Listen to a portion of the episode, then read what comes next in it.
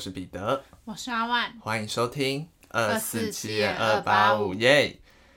哎，大家听到这一集的当下呢，我已经从我的大学生涯毕业了。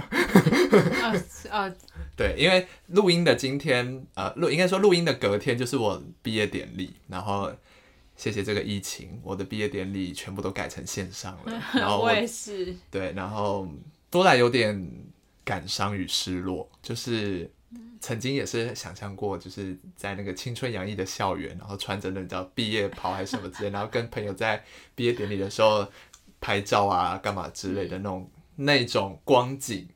曾几何时呢？是大家冷冰冰的面对 电脑荧幕，甚至呢，我还想说，啊，这样子好没劲儿哦。算了，我我连毕业典礼都不去了，连线上都懒得参加，都懒得参加了，因为他有一个环节是要一一点名，然后讲感言，我觉得这实在是太尴尬了。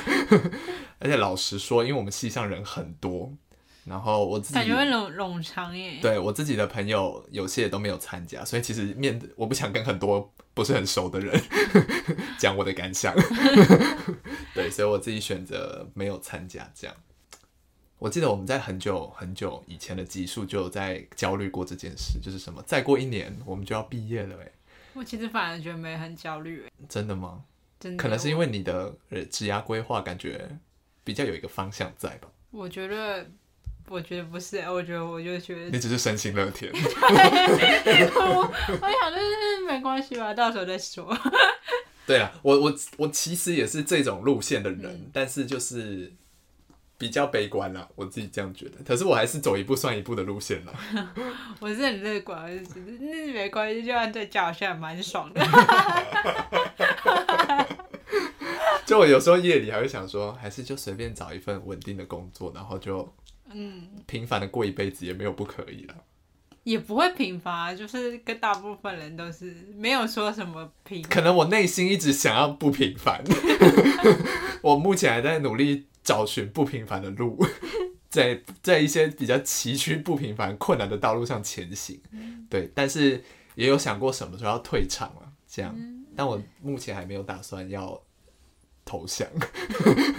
我的我的是再来的生涯规划都是希望可以赚赚钱，然后再花钱，赚钱再花钱，一辈子一辈子边边做边玩，这是我其实蛮快乐的、啊，对啊，我就觉得，哎、我一辈子好像没很长，我赚的钱我我我自己花掉，又没什么不对。但是还是会有一个储蓄的概念，只是说在储蓄，的过程中，那我还是要有一些让我自己快乐的那种来源。嗯，对，我觉得这个疫情哦，真的让我们失去太多了，剥夺我们太多事情了。但是你要你要怎么怎么补救嘛？我觉得好像也没有办法。而且我觉得因为疫情的关系，感觉是时间过得特别快，我自己这样觉得。然后会觉得很多事情都结束的很突然的结，就就是或是结束的很没有。也不是说一个一个价值嘛，或是这件事变得很轻，我自己觉得、就是毕业这件事情，因为理应当来说，这应该是一个里程碑吧，我自己觉得，因为像我自己，应该你也是，就是我们没有要，可能近期啦，没有要读研究所的打算，嗯、对，所以这真的就是我们学生生涯的结束了。嗯，然后怎么会结束的这么？我个人怎么会结束的这么暗淡？暗淡的无光，然后每天下雨 开始砍因为。扯到天气。对啊，好啦，但是都是疫情惹的祸，我觉得真的无解。真的无解，而且就要讲到一个很也没有也没有到很很怎样，反正就是关于学士服拍照这件事情。因为其实我从去年十月就拿到学士服了，这中间也是在就是修就要拍学士服这样。那我发现这个过程非常的不顺利耶，就是我已经是个没什么朋友的人了。然后要拍学士服还这么的不顺利，好比我们两个跟另外一位罗姓友人，我们三人原本是要拍学士服照的，嗯，也没有拍成。因为一直下雨或是天气不好，我们每次约好一个时间，然后那一天就会下暴雨。我觉得我们可能要搬到别的城市，我觉得这是不是一个诅咒啊？就学士服诅咒论。对啊，，我就觉得还有比如说跟其他朋友要约拍照，那就遇就疫情就爆发，嗯，也没办法拍，所以我昨天应该上一集有讲过，我昨天难得出去拍了个学士服照，然后也不是什么，因为昨天也下暴雨，所以我们只是找了一间想吃的松饼店，然后就在松饼店里面随便拍一拍了。对，然后就是那松饼店也没什么纪念意义，我只去第二去过第二次而已。然后就学士服就这样子完成了，就变成怎么讲？它变成对我自己来说，变成是一种好像是一个清单，然后想要打勾、打勾、打勾，这样就是在这最后的时间里做一些挣扎。然后我甚至还有想说，要不要跟高中同学用视讯会议的方式拍学士服照？高中同学是我吗？不是，就是其他人哦这样、对。然后甚至想说，要不要试训，然后荧幕截图拍个照就好。很新颖啊！对啊，我我觉得我那时候跟对他们提出这个想法的时候也是很幸运，但是我在提出后就确诊了，这件事就不了了之了，为什么确诊还是可以那个？就太不舒服了，后面就忘了这件事了。就是最近的夜晚都可能是因为睡不着吧，所以就有一点感伤，就觉得哇，我不是一个孩子了。完了，我最近完全没有在想这些事，我每天只想着吃喝玩乐。我我觉得我曾我应我应该也要是朝这个方向前进，嗯就是就是职涯规划这件事固然重要，但是以我的状况来说，就是只能走一步算一步啦。对，然后也是还是有戏要拍这样。反正我就觉得最近的心情，可能也是像我们之前提过什么四月病还是什么五月病的那种，就是这个时间一到，你就会刷刷。但我自从闭之之完就没有这个病了，就神清气爽啊！因为那实在是荼毒你太久了。对啊，会不会观众一直在听我抱怨呢、会啊。会觉得我会觉得我的人生上除了抱怨以外没什么事了。但我一直觉得你是乐观主义者，哎，对啊，我在我在做事的时候很乐观啊，所以抱怨我都留到这个节目来。会不会这就是我们没办法红起来的原因？因为都一直在听我抱怨。有吗？还好吧。那就跟大家分享一下，感最最近也不知道是多了新粉丝还是怎么样，就是我们后台，就是我们的节目后台数据有了爆炸性的成长。可是我不知道是他计算方式错误，还是我们真的快红了。就是我自己把那个数据摊开来，用自己手动算，跟他列出来的数据是相差甚远的。所以我就觉得这其中是在安慰我吗？还是怎样？因为其实我第一天看到那个数据爆炸性成长的时候，我真的是蛮感动的。但我们要相信自己，对就我们的力量。对我还想说，是不是什么关键字有下对？例如什么间谍加加九，大家以为这是一个讲动漫的节目，点进来完全不是，所以可能有骗到一些人，好好笑近期就每天下雨，觉得很烦。对啊、而且最近蚊子好多哦，对啊，真的超多超多虫子。我就一直被叮哎，而且我还痒到醒过来欸。那你为什么不放那种捕蚊灯或蚊香之类的？对，为什么不啊？那好像应该要放。而且蚊子到底都从哪里来的？我不知道，我所有纱窗都关好啊，他们就是就是你，他们会在你想不到的地方醒来。对啊，好可怕！而且现在的蚊子都好大只哦。嗯，怎么开始聊蚊子啊？对啊。对了，反正就是一些要毕业了，总是有点感伤了。而且我接下来就要去，可能就要去当兵了。那这个节目可能就要休息一阵子嘛。或者接下来就会变阿万个人的脱口秀，我们节目就会面临转型。我觉得我我搞笑可以哦。对，然后结果更结果就爆红了。事实证明，我们这一年的方向完全错误。我要今天要分享那个啦，也是蛮好笑的，就是小奸小恶的事。是因为听了那个吗？国插周对报，对对对对对就是那个马来貘的作者，他是一个国际知名插画家，所以简称叫国国插。茶，然后呢，他那天发那个小奸小恶的文的时候，我有去投稿，那可以跟大家，但是我没有被选上，但可以跟大家分享我小时候小奸小恶的故事。但是。请认真某人不要谴责我，不是故意的，或者说我年纪尚小。那你要不要先跟他道歉？我先说你先讲完再跟他道歉对不。起，开始咬文嚼字。好，然后反正这关于我小时候是一个不不太脸皮很薄的小孩，长大脸皮越来越厚。然后我就有一次就去那种 OK 吗？还是莱尔夫，就去便利商店买东西。买完之后，我尿急，然后这故事感觉不太对啊。我就尿裤子在便利商店的地毯上，好像是莱尔富，对，是莱尔富。然后我就也不敢跟店员说什么我尿裤子，同时是很丢脸，第二是怕被骂。嗯，然后那时候旁边有一只狗狗，然后我就摘一张给他，他就看着我，然后我也看着他，一想着这人怎么尿成这样？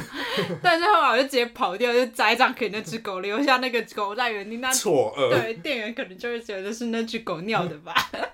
然后我想说，就是 干了这种小奸小恶的事，只要尿裤子我就吹给狗狗。我觉得你蛮聪明的，因为你还尿在地毯上。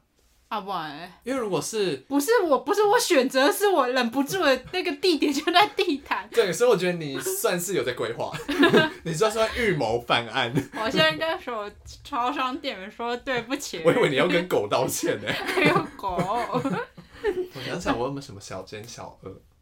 嗯，有啦，一定都有，你只是想不想得起啦。跟不愿意承认。对啊，嗯，还有小奸小二，就是以前跟我妈吵架的时候，就把那那个那个很贵的洗面乳倒到马桶里。哎我妈同事会停哎、那这段要帮你剪掉吗？帮我剪，没有没关系。我刚刚想到的小奸小二是以前不是都会玩一些线上游戏嘛，嗯然后就会很想要充值，嗯但我没有钱嘛。嗯那时候呢，就是我们家有时候会做一些访问，访问就会送礼券。嗯那个年代是礼券还可以拿去储值，但后面好像不行。反正呢，我妈就收到年代的问题啊。反正哎、我妈就在外面，希望她没有听到。我妈呢，那时候就好像拿到了两千块的超商礼券，然后它是一百一百一张一张那种，反正它就是放在我那儿保管这样。然后呢，我有时候会在那种她午休时间呢，我就会偷偷抽一张，然后用最快的速度冲到附近的 Seven，然后买一百块的点数，然后再冲回来，用最快的速度把它储值完，然后就会这个过程应该进行了一两个月，然后所以最后钱就没了。对钱就没了。然后我妈问我钱呢，我就说买吃的不记用完了，这样全部都拿去储值了。但他就是给，那他买吃，你就只是把吃的讲成是储值就。但他不允许我储值啊。哦，有这个前提哦。没错，那个年代不允许我储值，我对，所以我就一步一点一滴的累积出了我的强强力的那个账号。感觉这变成叛逆期的故事。我还有个叛逆，诶这是小奸小恶吗？不确定，但感觉越来越犯法了。对没不是不是也没有犯法哦，就是感觉比较像叛逆期的故事。好嘞，就是因为本人就是很爱漂亮，从小就显现这一点。嗯哼，然后嗯国中的时候有开始戴隐形眼镜，然后可是后来医生评估说可能太早，就是不太适合。然后本来我妈就允许我戴隐形眼镜，后来都不让我戴，然后我就会自己去买来戴，然后戴那种变色片。嗯哼，然后我都是出家门，我就住在楼梯口戴。而且最后真的厉害到什么程度？我练就了在哪都可以戴隐形眼镜，躺着戴、坐着戴、在捷运上戴、在公车上戴，在晃的要命的地方我也可以戴，而且戴的超快，而且完全不用用什么，就是眼睛打开我就可以戳进去。这告诉我们人真的是有进化论这件事。对我戴隐形眼镜真的超快，而且就是戴到下，而且我现在碰眼睛我也不会眨眼，就是可以摸我的眼睛我都不会动 动的那种，就是没感觉。反正就是一个进化，然后反正就我妈有中间有发现过几次，但我还是戒不掉。等到上了高中才获得了正式的允许可以戴。但是不是你已经熟能生巧。对，我已经真的超会戴的。对，就是有一些小奸小恶了，但我现在想不起来了。之后来跟大家细聊，把同学推下楼梯算吗？算 算算犯法，算算恰吉里面有一个影集里面的那个杀人手法。可是那楼梯只有两阶，应该还好吧？要跟大家分享这个故事吗？哎、我有讲过这个故事吗？我不确定有没有跟观众分享过。嗯反正就是我幼稚园的时候呢，有一个女生很喜欢我，然后她就一直跟着我这样。然后呢，我起初觉得还好，后面就觉得很烦，因为我到哪她都一直跟着我。然后呢，有一天我们在玩排队玩溜滑梯，他就一一直跟在我后面，然后我实在是觉得他太烦了。我就在我们还在楼梯上排队，我就把他推下楼梯，好可怕、然后那个楼梯大概是两两阶这样，嗯。然后他就跌倒在地上，然后我就跑去玩溜滑梯了。渣男的故事，然后最最后最后被发现了，我就被罚五分钟不能玩，然后我就很讨厌那个女生，我没有我没有检讨我自己，好好笑哦。我觉得很烦，因为因为我被罚五分钟不能玩那个溜滑梯，下课只有十分钟，前面五分钟已经在进行这个活动，后面五分钟还不能玩，然后我被解禁已经上课了，我怎么样跟那位女同学说对不起？好好笑哦。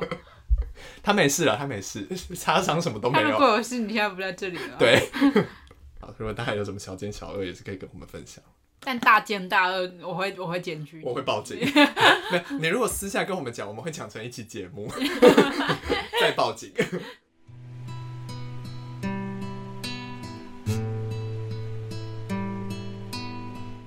的，那我们接下来进入今天的案件。我今天要跟大家分享一起吃人的案件。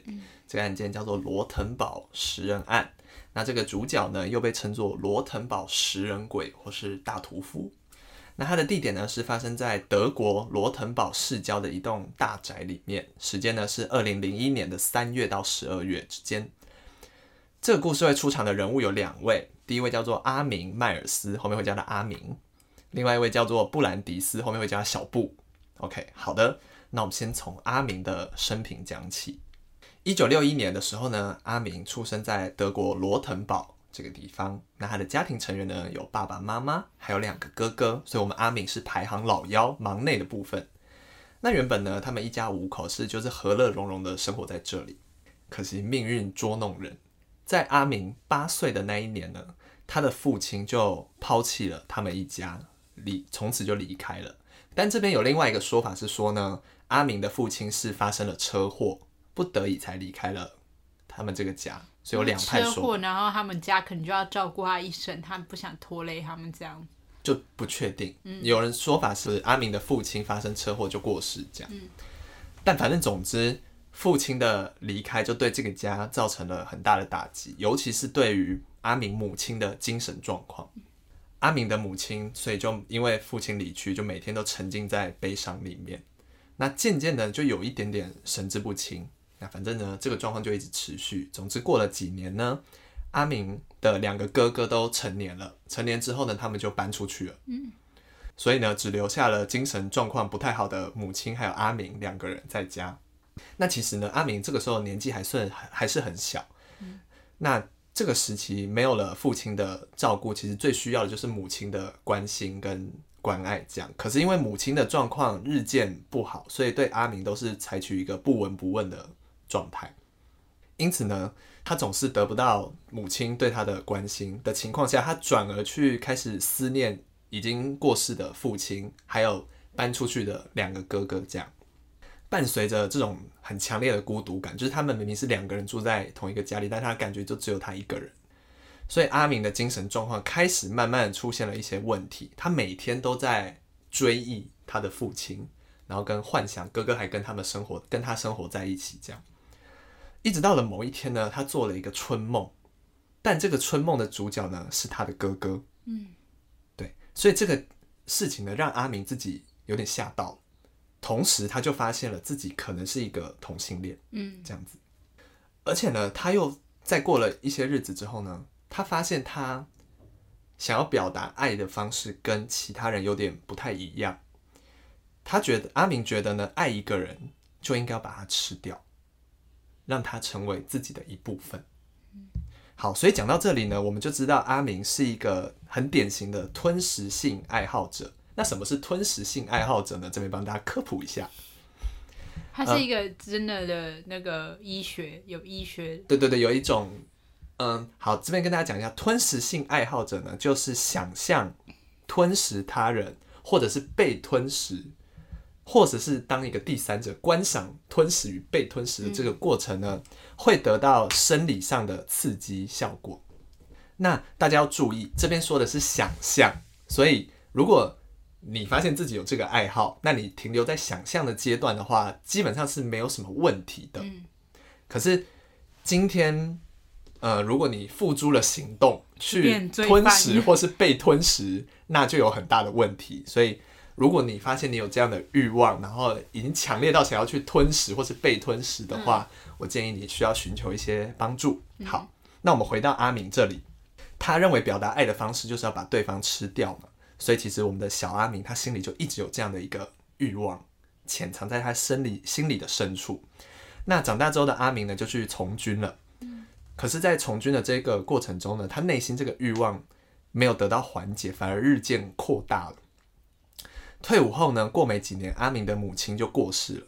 这个时候，阿明就觉得他没有什么枷锁了，没有什么留恋的。对，所以他想要实现这个心愿了。好，那所以阿明怎么做呢？他就开始在网络上找一些跟他一样有吃人的癖好的这些同好。那在找了一阵子了之后呢？竟然还有这种同好会。对，那他在哪里找到？他在暗网上面找到了一个叫做食人族咖啡馆的网站，然后在这边找到了很多同好，这样。所以呢，阿明就在上面发了一个，算是有点像真友文。嗯，那他在里面写说呢，我要寻找十八到三十岁的男子，拥有健康的体格，愿意在被杀被我杀掉之后呢，再被我吃掉。我要找一个这样的人。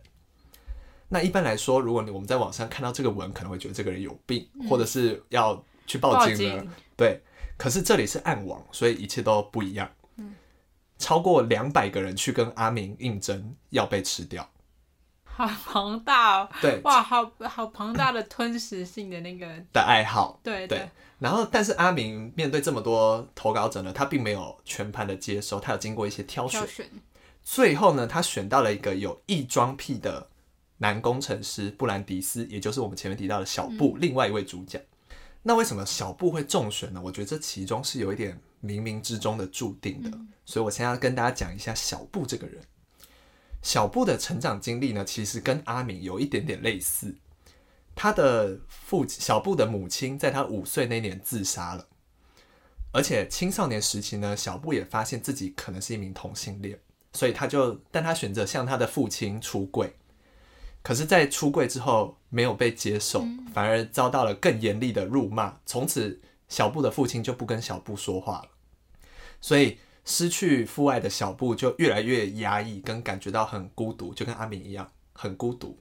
渐渐呢，他的心智也变得扭曲了。他表达爱的方式也出现了一些变化。他认为呢，爱一个人就应该被他吃掉。听到这里呢，不就叮叮叮？OK，找到了，找到了。这不就是天生一对吗？因为阿明跟小布是两个极端，一个很渴望吃掉人，一个很渴望被吃掉。对，所以这两个人就在暗网命中注定的相遇了。然后他们就开始进行了很热烈的讨论，就是要怎么实现这个吃跟被吃的计划。但所以小布被吃掉，他也觉得自己的生命到这里也 OK 了的意思吗？对，所以我们要来跟大家讲，呃。这整个吃人计划要怎么进行？那时间来到了二零零一年的三月，小布跟阿明他们就决定好要执行这项计划了，所以他们就约在了阿明在罗腾堡的住处。阿明呢，其实已经在家里先呃精心布置好了要屠杀的工具跟一些餐具啊、调味料之类，然后还把他的浴室改造成适合进行虐杀的这个场所，嗯，这样。小布自己呢，还带来了摄影机，因为他要全程记录自己被吃掉的这个过程。好，那在计划开始之前呢，这边大家要注意，这两个人呢签署了一份自愿被吃协议。嗯，所以这份协议就强调，这两个人吃与被吃是都在两个人同意之下进行的。好，那签完这份协议呢，他们就进行了一些翻云覆雨啊什么之类，就是一些性交的活动。接着呢，时间来到了晚上六点，他们差不多是晚餐时间，所以他们就要来执行这项吃人的计划那那等于说他们把吃的东那个人当做一个主食，哎，对对对对对。阿明呢，就先让小布吃了二十颗安眠药跟感冒糖浆，可能是想要有点像止痛，或是让他有点稍微昏迷，让这个过程可能没那么难过，或者是在睡梦中结束这样子，对。所以其实小布的精神就开始变得涣散嘛。这个时候呢，小布就强烈的要求阿明，要他把自己的阴茎咬下来，然后呢，然后再两个人一起把它吃掉，这样。他说咬谁的咬？小布的，哦要阿小布自己要求阿明把自己的哦阴茎咬下来，然后再两个人一起吃掉，这样。所以阿明就开始咬，但是很明显做不到，因为要很大的力气吧？对，所以就改成用刀子割下来。哦，感觉很然后割下来之后呢，他们就开始吃嘛。可是阿明这时候发现太就是生肉可能太韧性太高，就没办法吃。所以呢，阿米就去厨房拿油锅开始炸这个肉这块肉。好，所以呢，但是不知道他太兴奋还是怎样呢，炸的太焦了，所以就不好吃。最后那块肉就拿去喂狗了。那呃，这个过程我们前面都有提到，是有被摄影机记录下来的。所以根据那时候有看过这个录影带的人回说呢？小布当时被割那个他的阴茎被割下来之后呢，其实是已经失血过多，有一种昏迷的状态，所以他那个时候已经没有力气吃自己的肉了。嗯，这样子。回到阿明，阿明从厨房回来后呢，就看到小布已经昏迷了嘛，所以阿明就把小布抱到浴缸里，嗯然后呢，阿明就跑到别的地方去看小说了。那每隔十五分钟呢，回来关心一下小布的状态怎么样了。最后呢，看不下去，就觉得小布可能差不多不行了，所以他就拿刀帮小布割喉了。OK，接着他就把他的尸体抱起来，然后挂在那种卖肉的地方，不是都会有那种铁钩吗？他就把它挂在那上面，很像肉铺卖肉那样，就开始肢解。阿敏就开始肢解小布，然后呢，开始分装啊，处理那些内脏啊什么之类的。在接下来的十个月里面呢，他就开始慢慢的啊，享用小布的身体。哇，吃这么久，对他吃后面，呃，统计他可能吃了至少二十公斤的肉。那差不多时间就来到了二零零一年的十二月。那小布其实已经被吃的差不多了，所以阿明他要找下一个人，因为他没有办法忘掉那个感肉的快乐，对对对对，所以他就开始寻找下一个人，所以他就一样回到了刚我们提到的食人咖啡食人咖啡馆发真有文。这次呢，他吸引到了一个喜欢猎奇事物的一个大学生。那这个大学生呢，其实是有点像是来找茬的，因为他看到呃阿明很多的关于食人族的这种真有 Po 文之后呢，他就觉得这应该是一个开玩笑假的之类，所以他就发了一封 email 给阿明说。你是不是杀了很多小孩啊，然后吃掉他们啊什么这有那种善笑调侃的这种语气，但这个举动其实就让阿明生气了。嗯，阿明呢就回信给这个大学生，就跟他说：“我是一个真的食人族，但是我从来没有吃过小孩。如果你愿意的话，可以当被我吃掉的第一个小孩。”那大学生看到这封回信呢，就吓疯了，所以他就直接报警报警，跟举发了这个网站。所以阿明就被捕了。那警方也就理所当然的在他的住处找到了小布的尸体，嗯，以及五十卷的录影带。那这个录影带的这一次他在吃进行十个月的吃肉计划，他也是持续有在拍，没错，这个录影带呢，就是记录了阿明如何如何虐杀、分尸、烹煮跟整个处理小布的这个整个过程全记录，那非常的血腥跟骇人。据说呢，开庭时的陪审团只看了几分钟就看不下去了。那阿明被捕之后，其实就承认了嘛。嗯那这个消息其实轰动了全德国。阿明在跟检开庭的时候跟法官说，人肉吃起来就像猪肉，但是比较香。嗯以及他觉得他吃掉小布之后呢，他感觉小布在自己的体内，他可以时时刻刻思念他，嗯，他们就融为一体了。这样，那阿明的律辩护律师呢，也主张说，他们有签自愿协议书，所以表示他们两个人都是自愿的，嗯，而且在当时德国的法律没有一条说吃人是有罪的，但是没有被采信嘛，因为这就是一个谋杀，对，这就是一个谋杀这样子。但阿明最后是并没有被判死刑，而是被判了终身监禁。那值得一提的是呢，阿明入狱之后就改吃素了，而且呢，他也帮助警方在分析跟他自己一样有食人癖好的类似的案件，这样子。他也向警方表明说，德国至少有八百个跟他一样的食人族，只是没有被发现，就是有食人癖好的这种人，这样可能他们没有去进行一些，就像我前面提到的，你可能只是在想象，而你没有去实际的作为，这样子但我觉得他改吃素，感觉跟入狱之后可能有接受一些治疗，应该是有有关系。对。那反正最后这个罗腾堡的食人案呢是有被拍成电影的，还蛮值得拍成电影，然。后当时负责就是小布遗体的检查的一个学者有出了一本相关的书籍，因为他当时是有把那五十卷录影带仔细的看完，哦，然后他就记录成书面的方式记录这个案件的细节。对，那这个案件其实就到这边结束了。然后我看完这个案件之后呢，我就会想说，好，我们撇除掉今天，嗯、因为因为这是一个有杀有杀人嘛的案件，可是那那个事前签的自愿协议书，不就是代表了他们两个人的意愿了吗？可是重点是，就像我们现在法律上有一点，就是讲人的主权是掌握在自己手上，所以你今天去杀人人，你就是犯法的。嗯，自己台湾是这样啊，就你就是即使你没有签这个同意，他会被被列入是证据的一环，但是不能说不能主张这不是一个犯对，罪这不是的行为。对，它还是一个犯罪行为，因为主权在自己，所以今天有人去杀害你，或者是就算你签了也是没用。就有点像是安乐死这件事情，对。对，就是我自愿不要了我的这个主权，对，那帮你实施的医生到底算不算犯法？就是要看你各个国家的那个，就是每个还有，这就要扯到很多问题。对，这里有扯很多很多问题，对，啊，但对，因为我会觉得说，因为因为这件事情上升到了，嗯、有人离开这样，可是其实在我就想到我之前看的一个电影是那个徐玄跟那个忘记了，反正他就是在讲说有那个 BDSM 的那个文化的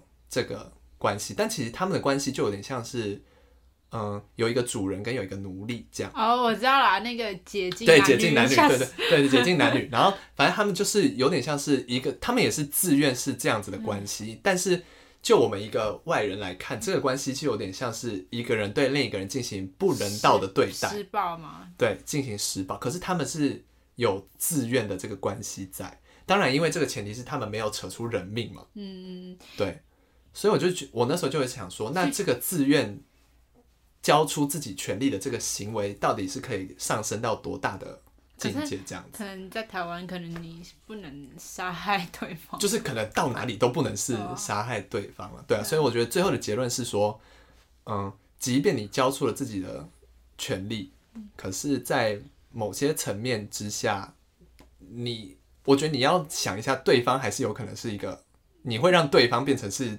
一个犯，嗯变成他变成是一个犯罪者这样子。但我中间听到那个炸的那边，我真是想吐哎、我真是不舒服，真是我 有我看的脸色很难看，，Oh my god，真是，嗯，所以我就是就是一样，像中刚刚中间讲到，如果你发现你有这样子这的种你要去，可能要接受一些对，如果只是一些单纯嗯没有你没有到你想要付诸行动的话，那可能还好。嗯，但如果你已经有想要付诸行动的这个欲望，你快压不住了，我建议你可以去寻求一些专业的治疗，对协助。看看你是不是有哪些层面可以帮你满足这个，减减缓，或是不是减，或是用别的方式来满足这个方面的快感，嗯。这样子，可能吃生肉，可能多吃一些生鱼片，对。对，或是吃一些比较不熟的牛肉。对对对对，身体生牛肉生牛肉，对对对，也对身体不错。对，对，好，那我们今天的节目就到这边结束了。我是彼得，我是阿万。我们下次见，拜拜拜拜